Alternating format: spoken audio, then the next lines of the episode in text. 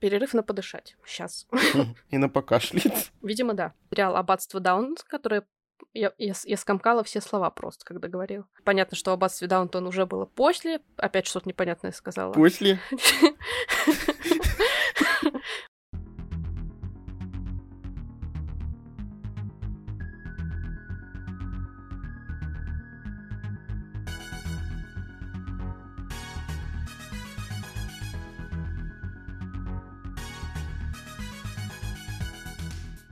Всем привет! Привет! С вами книжный подкаст Reds and Heads. И мы его ведущие, Маша и Игорь. В сегодняшнем выпуске мы осознали, что уже наступила осень, причем наступила она совершенно внезапно, во всяком случае, для Москвы, потому что угу. такого резкого похолодания с плюс 32 градусов до сразу чуть ли не 18 я, если честно, не помню. Очень хотелось насладиться сентябрем, который был бы теплым в идеальное для меня время, потому что мне очень нравится начало осени, когда еще тепло, еще даже не надо носить куртки условно, но уже чувствуется, что лето уходит, уже воздух такой какой-то кристально прозрачный, уже листья потихоньку желтеют, нет вообще никаких предвестников дождей, туманов, сырых дорог, огромных луж, грязи, через которую надо пробираться, в том числе на бульдозере. Поэтому я была немножко не готова к такой резкой осени, которая уже немножко ноябрем даже попахивает лично для меня. Но осень, опять-таки, очень многими любимое время года, потому что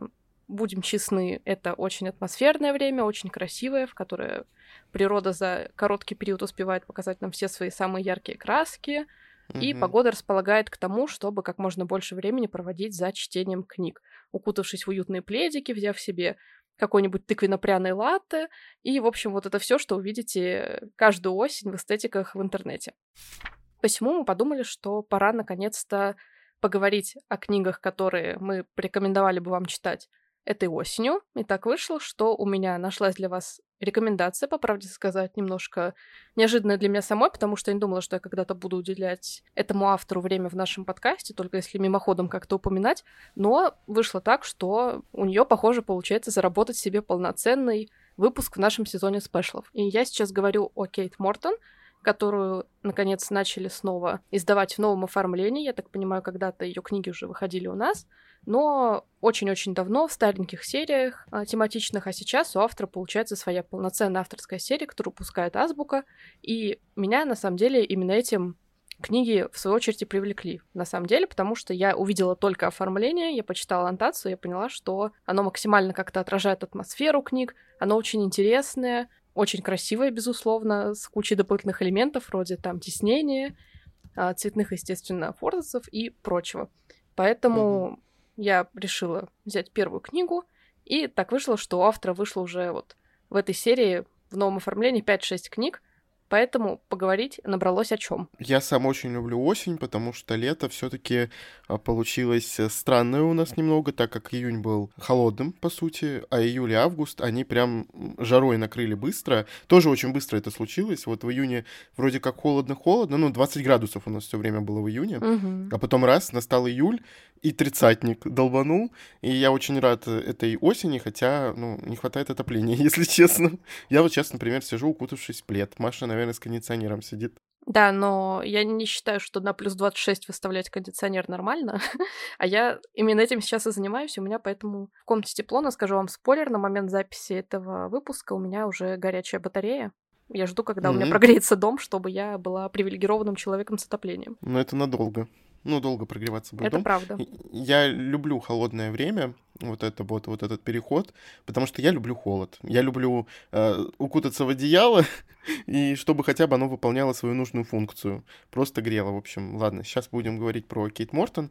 Я ничего автора не читал, только от Маши слышал, когда она читала книги, и сейчас послушаю. И насколько я знаю, все книги, которые выходили у автора, уже изданы у нас, переизданы в новом оформлении. Их всего, кажется, 6 штук, и больше у автора ничего не выходило. Но, честно сказать, оформление сейчас просто потрясающее, оно очень красивое, э, как Маша уже сказала, и оно узнаваемое при этом. В общем, интересно будет послушать. На самом деле я бы купила эту серию только из-за одного оформления, потому что оно ну, реально очень красиво, я не знаю, как это описать. А, какая-то книга напоминает витраж, какая-то напоминает циферблат часов, какая-то напоминает угу. вид из кованых таких ворот, за которыми открывается вид в какое-то поместье, заросшее всякими плющами, извивающимися и прочее. То есть э, каждая книга, вы еще ее не открыли, вы уже чувствуете какую-то историю за всем, что кроется за обложкой. Она сама как будто вот часть этой истории рассказывает. Это очень здорово. Но сами книги мне тоже нравятся, иначе бы, разумеется, не было этого выпуска, потому что плохой рекомендовать мы бы вам, наверное, не захотели, только если посидеть вместе, пообсуждать, посмеяться, что мы иногда все-таки делаем, но угу. делаем значительно реже.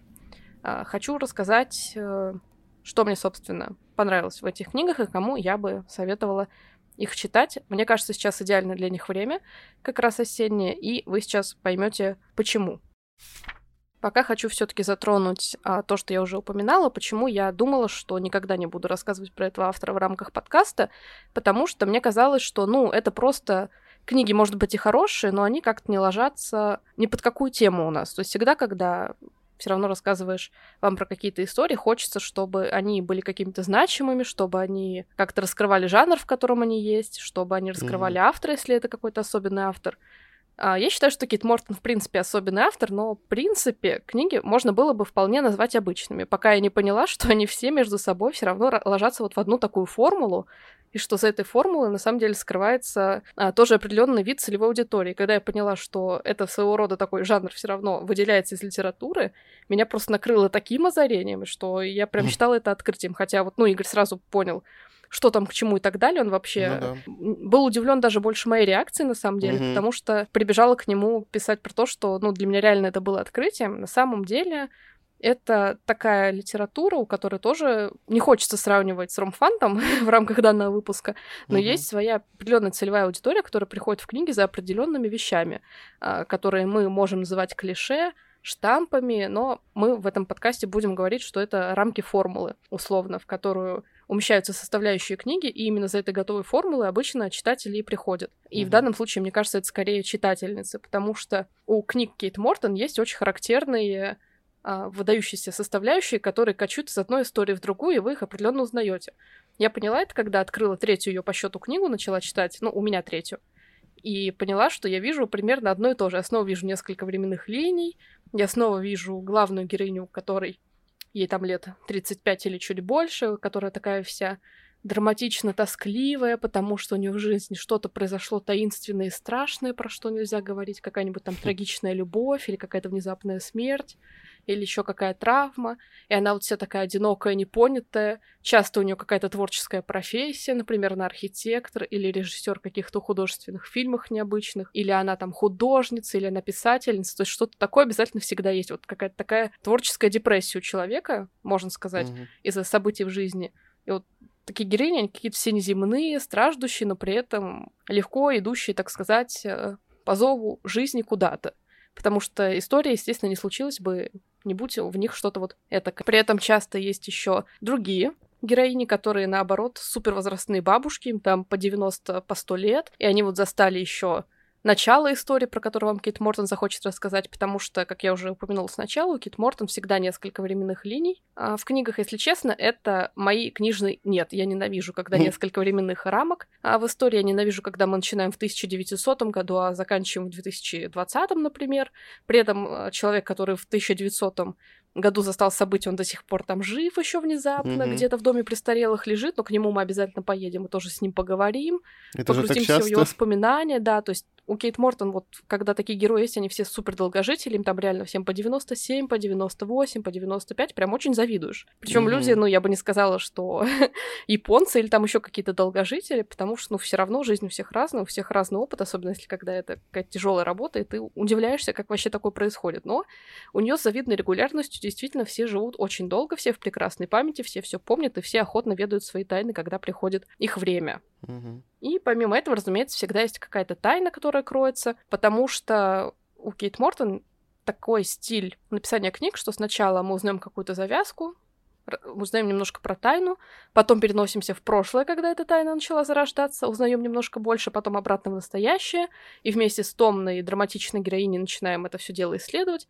И так до самого конца, пока в конце книги, собственно, мы не сложим все вот эти кусочки мозаики воедино. Причем кусочки мозаики будут нами понатырены из двух, а то и больше временных линий, потому что до этого их было всегда две в книгах, которые я читала у Кит Мортон. Сейчас я почти дочитала третью, и там веток этих гораздо больше. Что меня немножко сбивает с толку. Вот, собственно, почему это мое условно книжное нет, потому что мне не нравится скакать туда-сюда, а мне не нравится скакать между героями в прошлом, героями в настоящем. Меня это сбивает с толку, если честно, и я не всегда могу там быстро сообразить, плюс иногда автор рассчитывает на то, что мы посчитаем, сколько герою примерно в, этом, в это время лет. Короче, для меня это немножко сложновато, но, я так понимаю, очень много кто любит подобные ветви временные в книгах, потому что та же Дженнифер Макмахан пишет детективы свои мистические исключительно mm-hmm. вот таким образом, что там несколько временных линий. Ну да, я больше удивился тому, что Маша удивилась, а, что есть у этих книг какая-то определенная целевая аудитория, на которую работает сама Кейт Мортон. И я все-таки, ну, не хочу клеймо ставить, да, женских романов именно на эти книги, потому что я не люблю вот эти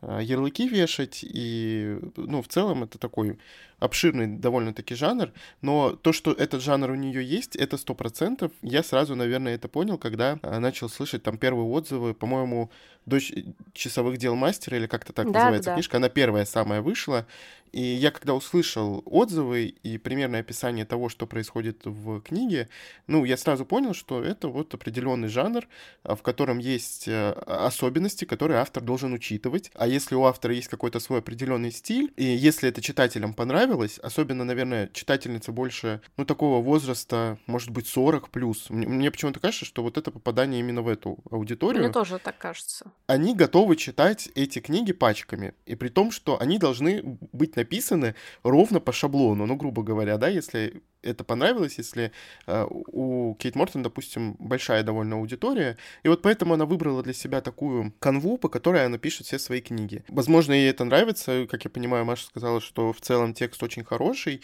и, соответственно, угу. э, автор от этого сама получает удовольствие, и это ей нравится. Но то, что она пишет по определенному шаблону, это, ну, вот, это данность, можно сказать, и особенность жанра, и это тоже важно учитывать, и поэтому но я не удивлен, что так получилось, что Маша видит какие-то схожести с другими прочитанными уже книгами. А по поводу временных веток это очень всегда сложно, честно говоря. Особенно, когда ты еще находишься в каком-то таком состоянии, когда ты не можешь просто переваривать такое количество информации и пытаться держать все ветки в голове, чтобы ты знал, что вот там вот происходит, чем там все закончилось, потом ты перескакиваешь и думаешь, что вот тут вот, и чем это закончится, надо тоже запомнить. Это очень сложно, и я сам вот э, не люблю, это тоже мое книжное нет. Я не помню, мы называли это в нашем выпуске про книжное Мне нет. кажется, мы могли это пропустить. Но ну, это да. наше книжное нет, на самом деле. Да, в любом случае. Но мне сложно. Я больше люблю линейное повествование или максимум две ветки, чтобы было просто прошлое, э, какой-то определенный год, да, где какое-то событие, допустим, случилось, и настоящее, где это событие расхлебывается, так скажем, героями. Это максимум. А если дальше идут какие-то непонятные года, которые еще не совсем как бы технически выстроены, э, логика не просматривается немножко, тогда вот уже сложно с этим делом. Поэтому я понимаю. Но, как я понял, это только вот в этой третьей эти книжки случилось? По Пока словам. что да, потому что я не всю серию прочитала, но у меня, в принципе, есть настрой это сделать, несмотря на то, что я не попадаю в целевую аудиторию, потому что я считаю, что все-таки эти книги очень атмосферные, именно поэтому они подходят для осени. Там всегда mm-hmm. какие-то семейные тайны, какие-то заброшенные поместья обязательно будут, какие-то путешествия, какая-то творческая составляющая из того, что те самые главные героини все равно а, немножко такие не от мира сего девушки с какой-то обязательно творческой профессии. И это, мне кажется, очень ложится под осень. И особенно то, что я подумала потом, что автор такая не одна, Кейт Мортон, потому что выходит у Азбуки также серия с книгами Розамунды Пилчер. Мне кажется, mm-hmm. она абсолютно похожа на Кейт Мортон в этом плане. То есть я не читала, но по аннотациям по отзывам книжных блогеров и потому, как, собственно, выглядят обложки, у меня полное ощущение, что это вот э, схожий жанр, схожая целевая аудитория. И, да, например, да, да. это еще похоже на тоже внезапная аналогия на фильмы или сериалы с канала Hallmark, который часто вот под осень особенно клепает такие более-менее однообразные фильмы и сериалы про каких-нибудь тоже девушек, которые приезжают внезапно в новый маленький город, где там осень вовсю царит, как раз потому что они к осени это делают. Там куча тыкв каких-то, клетчатых каких-то красных э, рубашек, лошадей, осенних листьев, вот этой всей атмосферы, mm-hmm. короче. И эти сериалы и фильмы, они очень простецкие, они очень дешевые, можно сказать, потому что по ним видно, что они не блещут, скажем так, ни со сценарной точки зрения, ни с графической, ни с какой-то операторской, то есть очень быстрые, простые сериалы, но которые, вот, видимо, целевая аудитория смотрит как раз в осеннее время для поднятия себе настроения, для придания той самой эстетической осенней какой-то атмосферы mm-hmm. и просто радуются. Это, мне кажется, вот книги из того же разряда, только они чуть вот посерьезнее что ли сделаны, и из того, что автор хорошо пишет, Действительно, это так. Мне очень нравится ее слог. Он какой-то очень атмосферный, он сразу передает вот всю картину происходящего настолько, что, мне кажется, по книгам Кейт Мортон было бы здорово снимать а, какие-нибудь небольшие сериалы, потому что она иногда описывает что-то происходящее, у тебя прям картины кинематографически в голове складываются, особенно когда это переход из одной сцены в другую. А, например, mm-hmm. она там очень здорово, вот в книге, которую сейчас читаю, «Забытый сад», описала, как героиня погружается в воспоминания в месте, в котором она когда-то была маленькой девочкой. То есть сначала она стоит, смотрит на запустевший вот сад, и внезапно пролетает дрозд по небу, и когда вот он пролетел, ее картина, которую она видит, стала ярче. И вместо запустения она видит уже убранный чистый садик, который она видела в детстве, все больше яркое, все значительно больше становится, потому что детское воспоминание сохранились по-другому видит mm-hmm. все цветущим, живущим, то, как она застала тогда, потом Дрозд делает еще один круг, и картина меняется снова на мрачную, пустую, унылую, серую и так далее. Мне кажется, это здорово было бы реально посмотреть вот на экране. Если говорить про сами книги, первой в России вот в этом новом оформлении вышла книга «Дочь часовых дел мастера». Она мне понравилась меньше всего Кит Мортона, очень обидно, что я взяла ее первой, потому что я посмотрела вот буквально перед записью выпуска, что эту книгу автор на самом деле написала последней. Угу. Она в 2017 году вышла в оригинале, получается. Угу. Но у нас начали с нее издавать вот эту серию. это немножко грустно, потому что я-то думала, что Кейт Мортон, ну, это была ее первая книга, и ладно, потому что, как она пишет вот в книге, которую я читаю сейчас, в третьей, получается, по счету или второй по хронологии, мне она нравится, как пишет больше. И учитывая, что мне не очень понравилась э, последняя книга, у меня немножко вот расстройство, что, не дай бог, там стало все хуже. Но я надеюсь, что это просто история такая попалась, что она, пробуя новые там какие-то а, клише, назовем это так, в своей uh-huh. истории, другие их формы, а, просто не попала лично в меня, а на самом деле все там неплохо. Поэтому сначала хочется поговорить про книгу, которую автор издала, получается, первой, и которую я прочитала второй. «Когда рассеется туман» мне очень напомнило сериал «Аббатство Даунтон», который я просто безумно обожаю, и даже приобрела книги от его режиссера, потому что он пишет там примерно про, ну, похожие вещи, которые показаны были в сериале, и мне mm-hmm. очень такое нравится. Я очень люблю, а, во-первых, Англию, во-вторых, я люблю примерно там 19-18 век, хоть и уже было после вот этих дат, 20 век все таки мне не очень близок, но что поделать, приходится идти на жертвы ради а, все равно знакомой атмосферы. И главное — это некая камерность, потому что в аббатстве Даунтон действие происходит а, в большом особняке, собственно, в аббатстве, в поместье, где живет а, непосредственно семья господ и где живут их многочисленные слуги. Это и дворецкие, это и камеристки, это и горничные, это и домоправительница какая-нибудь. И мы одновременно наблюдаем за тем, как э, уживаются друг с другом два мира, видя тонкости их работы, детали какие-то скрытые, обычно от зрителей и читателей, которые обычно наблюдают просто за тем, как там те же дочери лордов живут, э, господа непосредственно. Обычно вся вот та внутренняя какая-то составляющая дома, она остается скрытой. А тут авторы сериала, получается, очень неплохо так раскрывают. Оказывается, что у них там тоже условно есть своя жизнь, а, причем часто переплетающая с жизнью а, богатой семьи, которая непосредственно проживает в доме.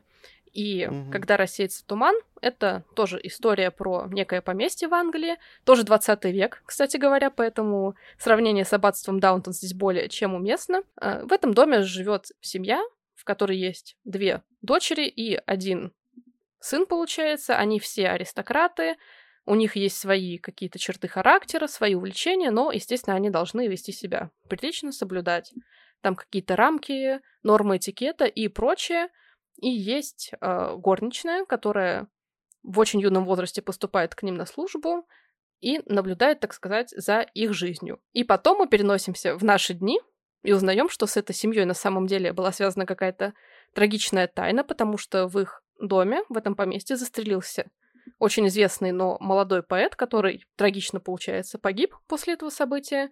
И mm-hmm. Видимо, тем увековечил свою славу. И решают об этом событии, об этой семье, об этом поместье снять документальный фильм. И для того, чтобы подтвердить, в общем, все детали, обращаются к этой самой горничной, которая, как я не зря говорила про дом престарелых, которая там непосредственно уже находится, потому что хоть она и была очень юной, когда пришла работать в господский дом, прошло без малого реально 70 лет. И, собственно, вот так из прошлого в настоящее будет рассказана эта история. Что мне очень нравится у Кит Мортон, то что по ходу чтения, получая кусочки вот этой самой мозаики, про которую говорила в начале выпуска, мы невольно начинаем додумывать, а что же там произошло на самом деле.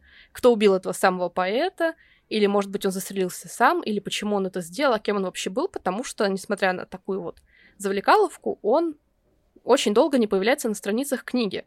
Ты думаешь, что этот поэт — это вот брат, например, в этой семье, или он какой-то сначала там слуга, на самом деле, он пишет стихи в том числе, то есть его долгое время появляется на страницах книги, и ты начинаешь гадать, кто он такой, откуда он взялся, как и с кем он будет связан, и так далее. И чем дальше ты читаешь, тем больше и интереснее теория у тебя появляется. Но что особенно мне как бы нравится в этом плане, то, что у Кит Мортон в книгах в конце всегда срабатывает некий эффект бабочки. То, что одно какое-то событие, которое, возможно, даже не заметили на страницах книги, а, переворачивает в конце просто все с ног на голову, потому что оно когда-то вот тогда заложило корни чему-то, что случится в дальнейшем. Как правило, это реально какое-то незначительное событие, а не прям основной сюжет. Но все это написано настолько логично, что получается, с одной стороны, неожиданный для тебя поворот, а с другой стороны, mm-hmm. ты понимаешь, что он абсолютно объяснен, он абсолютно логичен, и нет таких каких-то претензий к автору, что вот она, чтобы удивить читателей, просто решила все перевернуть с ног на голову. Нет, она с самого начала про это написала, и просто никто не мог подумать, что такое маленькое событие окажет столько влияния. Мне это очень нравится, потому что не получается прям угадать-угадать финал. Из-за этого ты все равно удовлетворен вот тем, что тебе не удалось. Хоть кажется, что mm-hmm. наоборот интереснее самому было бы догадаться, вот как в детективах бывает. А на самом деле ты вот приятно удовлетворен тем, что автор тебя, ну, не обманул, но перехитрил, скажем так, что он оказался умнее тебя, и ты такой, блин, очень хорошая история. Видно, что автор, ну, подумала над ней, все продумала до мелочей, потому что если бы она хотя бы чуть-чуть вот а, не справилась с этим, уже все бы поехало в разные стороны, ниточки бы распустились, а так ты их абсолютно не видишь, потому что, ну, шов настолько идеален, что все ровно. В общем, обводит вокруг пальца немножечко. Ну, не без этого. Я хотел сказать, что мне очень нравится именно эффект бабочки. Это значит, что действительно автор работает над хотя бы каким-то сюжетом, финалом, и хочет показать, что любое маленькое действие может привести к вообще каким-то необратимым последствиям. И мне вот именно эта задумка и нравится. И вот Маша вот совсем недавно про это сказала, что есть вот такая вот у нее особенность. И тем больше меня заинтересовало почитать что-нибудь у автора, потому что я реально люблю этот ход. Я, по крайней мере, просто вижу, во-первых, объем этого сюжета, ну, допустим, и что каждое слово, оно как бы на месте, и что оно не лишнее, грубо говоря. Вот это вот очень важно, мне кажется. Ну, по крайней мере, для меня.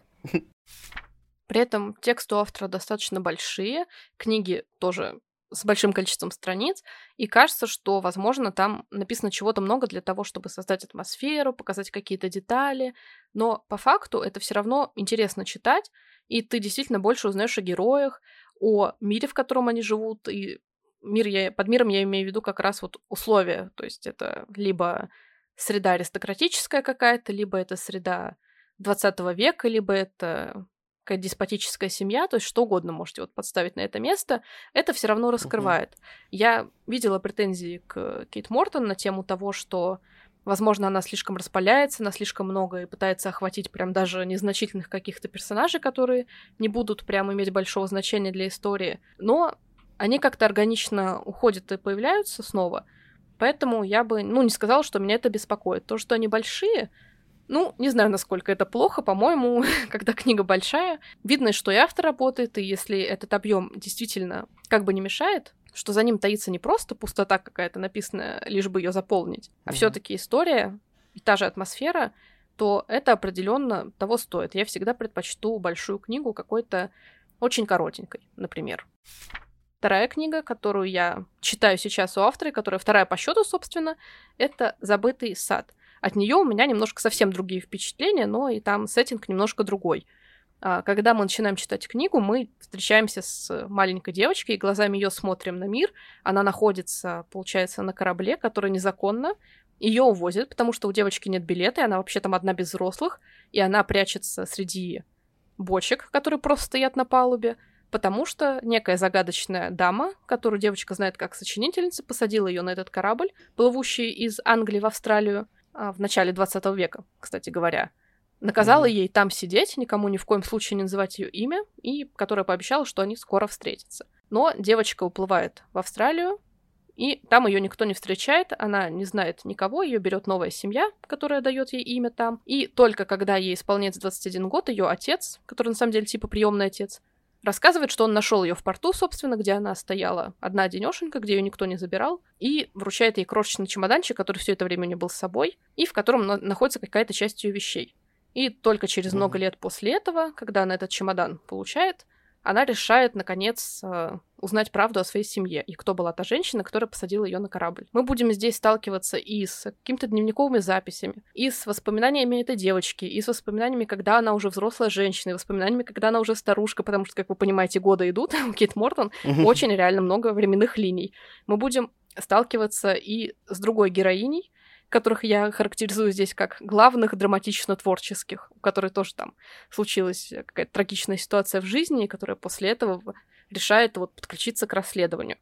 И несмотря на то, что, ну, это не детектив, но все равно ощущается, что ты читаешь как будто детектив, потому что ты вместе вот с героями, что с вот этой девочкой, которая вырастет, что с главной героиней, решаете вместе вот эти загадки как-то, каким-то образом хоть у вас и нет непосредственно расследования, но герои находят то дневники, то вспоминают что-то, то с кем-то общаются, получают какую-то вот частичку, составляющую о том, кем была эта девочка, какой-то новый фрагмент ее воспоминаний или фрагмент воспоминаний людей, которые жили до нее еще даже.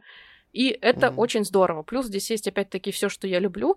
А, здесь будет Англия, потому что девочка уплывает из Англии непосредственно. Здесь будет особняк с кучей тайн, скелетов в шкафу, здесь будут и слуги, и аристократы, и здесь будет маленький городок, в котором у всех есть свои тайны, легенды какие-то, которые ходят вокруг вот того самого поместья, а, загадочного, и которые все боятся переступать. В общем, для меня это прям та самая атмосфера, в которую хочется погружаться осенью, которую хочется как-то посмотреть про такой даже сериал, потому что кажется, что кинематографично это будет вообще а, что-то увлекательное, ну, в хорошем смысле вот а, нарядное для экрана. Mm-hmm.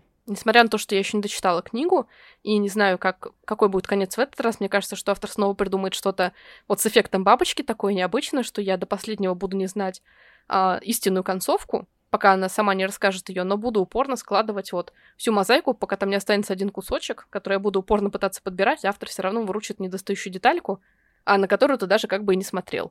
Мне вот это очень нравится, я как-то получаю удовольствие от того, когда читаю вот подобные книги. И особенно эта книга, потому что я сначала думала, что мне очень не понравится, потому что она про Австралию, это все таки вообще, ну, не интересующий меня континент, как бы. Мне не очень нравится он с точки зрения того, что, ну, там относительно нет какой-то вот истории, а, которую можно раскрывать. А Англия, она вот э, такой рассадник тайн для меня всегда за образом этой страны стоит что-то действительно таинственное, красивое, природное, своей загадочной, мрачной, туманной атмосферой — мне прям в такое очень нравится погружаться, поэтому с большим удовольствием читаю «Забытый сад» и думаю, что после этого все равно приобрету еще одну или две книги Кейт Мортон, чтобы потихоньку, когда вот будет настроение, читать вот в такую осеннюю погоду, а, под осеннюю атмосферу для еще большего ее создания. Ну, автор, кстати, сама из Австралии. Интересно, как она ее написала. Там очень мало Австралии на самом деле. Мне кажется, она просто хотела вот дать какую-то отсылку своей родине. Ну, наверное, да. Хотя, конечно, там даже природа иногда описывается, или настроения, которые а, а, бывают в Австралии, отличаются от той же Англии, например. Угу. И, собственно, книга, которую я прочитала первой, но которая автора вышла последней, это «Дочь часовых дел мастера». Она тоже рассказывает про Англию. Более того, там относительно моя любимая самая эпоха, это викторианская. Мы погрузимся тоже в такую околобогемную атмосферу, потому что окажемся в среде с художником, который находит себе на улицах Лондона, так сказать, натурщицу и желает ей помочь позаработать на жизнь вот таким своим участием в его хобби.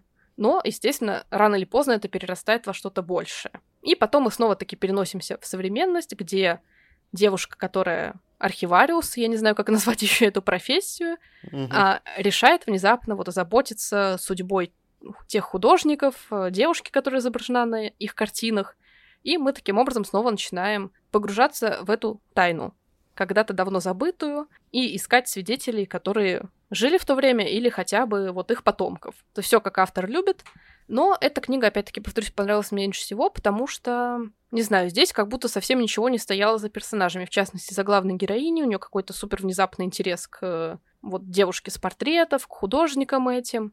А мне это показалось немножко надуманным, при том, что у героини там свои драмы, и, если честно, хотелось вот читать больше про вот непосредственно историю, случившуюся в прошлом, чем про личную жизнь героини, потому что, ну, они все, опять-таки, у автора более-менее одинаковые, что им там 30 плюс, у них либо несчастная любовь, либо у них там какая-то смерть, как я уже сказала в начале.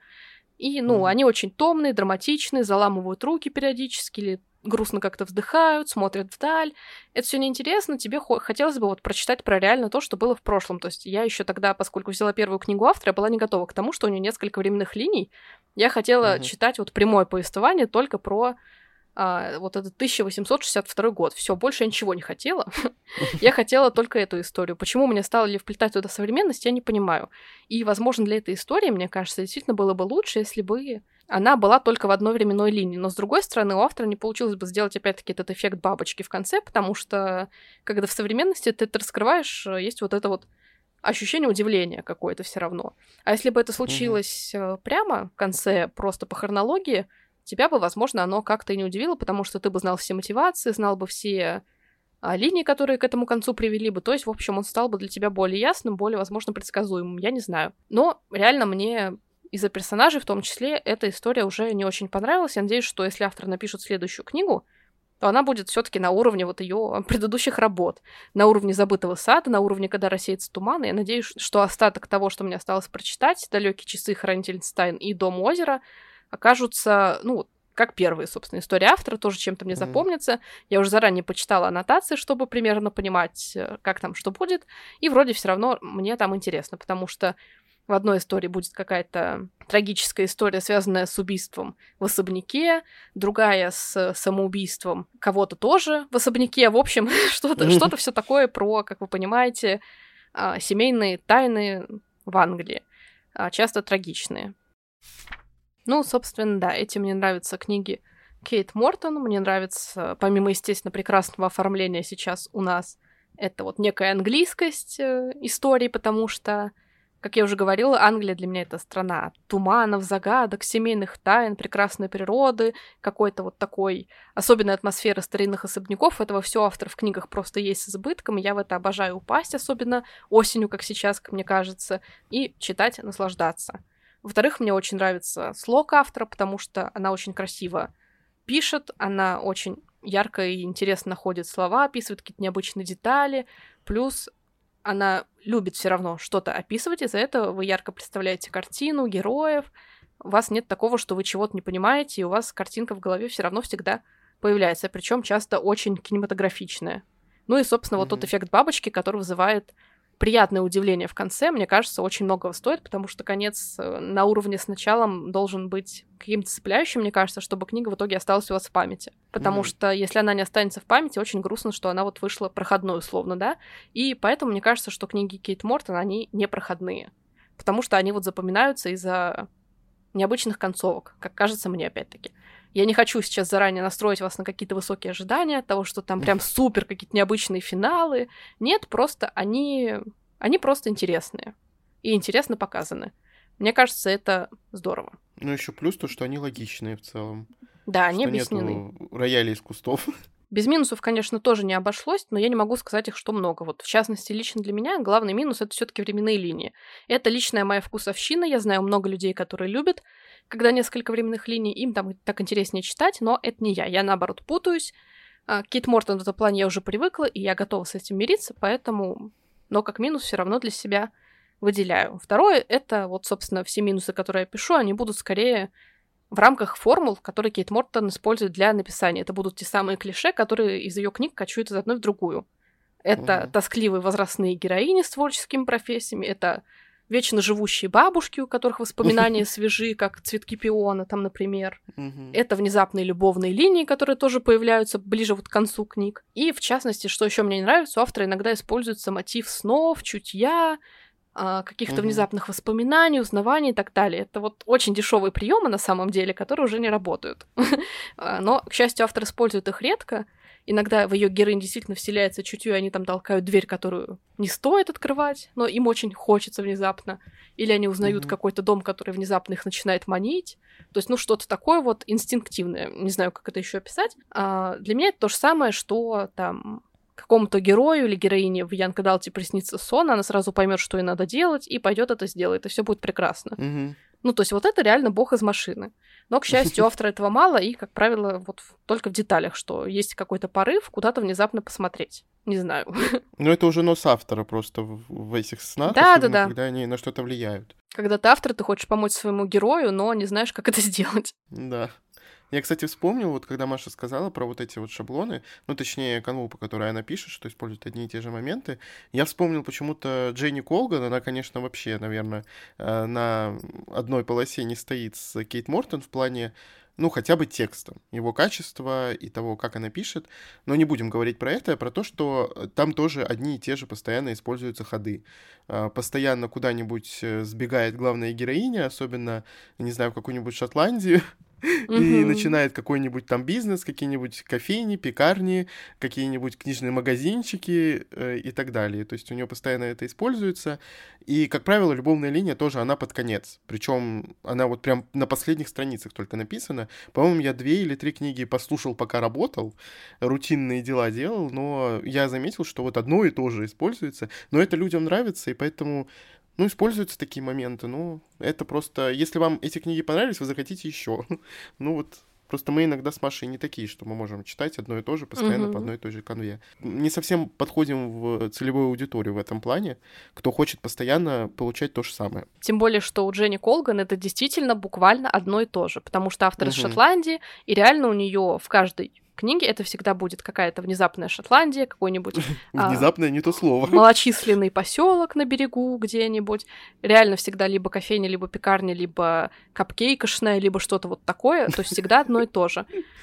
И это немного, ну, все-таки странно. У Кит Мортон в этом плане гораздо-гораздо больше разнообразия, но, мне кажется, целевая аудитория вот примерно та же, на самом деле. Угу. Это неплохо, что есть такие книги, наоборот, мне кажется, очень хорошо, что они удовлетворяют и эту целевую аудиторию в том числе. А мне, как нет целевой аудитории, эти книги заходят под определенное настроение, под определенную атмосферу, например, как про ту, которая сейчас вот за окном. Именно поэтому, mm-hmm. мне кажется, мы можем посоветовать, я в частности могу посоветовать этого автора, и ее серию книг как раз на осень, потому что если вам нравится все то, что я перечислила как плюсы, если вам нравятся семейные тайны, какие-то скелеты в шкафах, если вам нравится атмосфера а, тайн, загадочных особняков, если вас не смущают две, а то и больше временных линий, если вам интересно понаблюдать за какими-то творческими героинями тем, как они преодолевают свое вот это грустное состояние, вам определенно стоит посмотреть на Кейт Мортон, тем более, что в бумаге, повторю, сейчас выходит просто потрясающе красивая серия, угу. которую грех не поставить себе на полку. Я бы вот только реально ради этого одного ее собрала. Мне будет интересно, возьмет ли Игорь когда-нибудь хотя бы одну книгу, чтобы э, попробовать почитать, вдруг ему зайдет. И буду надеяться, что он со мной впечатлениями поделится. Ну вот я как раз хотел сказать, что если у меня будет подобное настроение, тем более, что я знаю, чего ждать от Кейт Мортон, то я обязательно что-нибудь прочитаю у нее. Правда, не знаю, что. Я вот смотрю на несколько книг. Я до этого, вот до того момента, пока Маша не начала читать, я хотел прочесть «Забытый сад», но мне не совсем понравилось, как история там идет по Машиным рассказам.